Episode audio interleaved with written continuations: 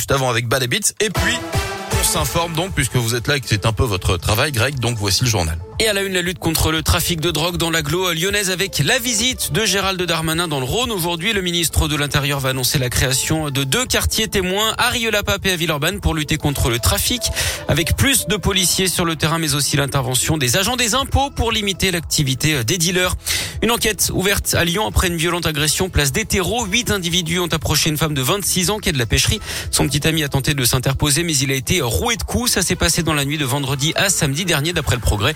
Le couple a porté plainte pour violence et insultes racistes. Les témoins vont être entendus pour tenter d'identifier les auteurs de l'agression.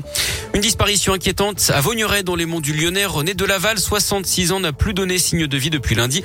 Il est parti de chez lui à pied sans téléphone ni moyen de paiement. Il serait parti en direction du col de Malval.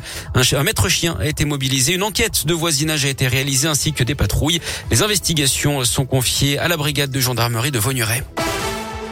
Dix ans d'enquête sans aucune avancée. Le 6 octobre 2011, trois femmes ont vu leur vie basculer sur le parvis de la Cité internationale de Lyon.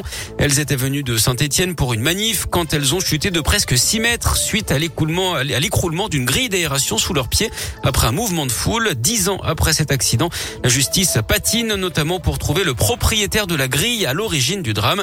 Et les victimes, elles, attendent pour Radio Scoop. Anthony Perel a rencontré deux des trois femmes dont la vie a basculé. Catherine a 58 ans aujourd'hui et elle n'a rien oublié de ce 6 octobre 2011 Alors en ce qui me concerne, j'ai eu 22 fractures. Euh, J'ai fait un mois de réa, animation. Ma vie a véritablement basculé, surtout que j'étais à l'apogée de ma carrière puisque j'étais infirmière anesthésiste et que je n'ai pas pu reprendre mon travail, ce qui m'a énormément chagrinée. Donc dix ans plus tard, eh ben, on attend déjà que la justice puisse avancer un peu pour qu'on puisse mettre enfin un point final à cette histoire. Valérie, elle a 55 ans et elle est en fauteuil roulant depuis ce drame.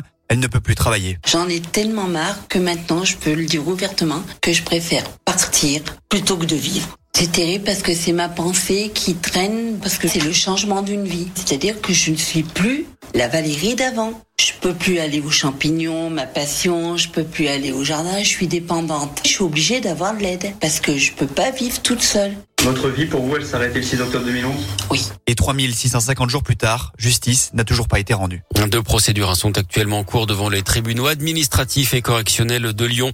Le prêt à taux zéro prolongé un an de plus jusqu'à la fin 2023. C'est ce qu'a annoncé hier la ministre du Logement Emmanuel Vargon. Les conditions de ressources pour y accéder sont maintenues. Nouvelle mobilisation des sages-femmes aujourd'hui avec une manifestation nationale à Paris. Elle demande davantage de reconnaissance. Bonne nouvelle si vous aimez voyager et si vous n'avez pas peur du froid, vous pourrez aller à Stockholm en Suède depuis Lyon à partir du mois de janvier. Un vol par semaine assuré par Transavia dès le 29 janvier jusqu'au 16 avril. Attention, ça ne durera que quelques mois. Côté tarif, comptez 44 euros un Guillaume pour envoyer en moyenne pour l'aller simple.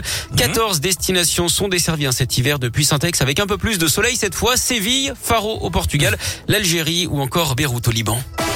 Stockholm, c'est pas le genre d'endroit où il fait six euh, nuits, six, six mois de l'année, non C'est peut-être Si, plus bah surtout en hiver, ouais, c'est Ouais, vrai. c'est mais ça, hein. Après, c'est le folklore. Ah hein. bah non, merci.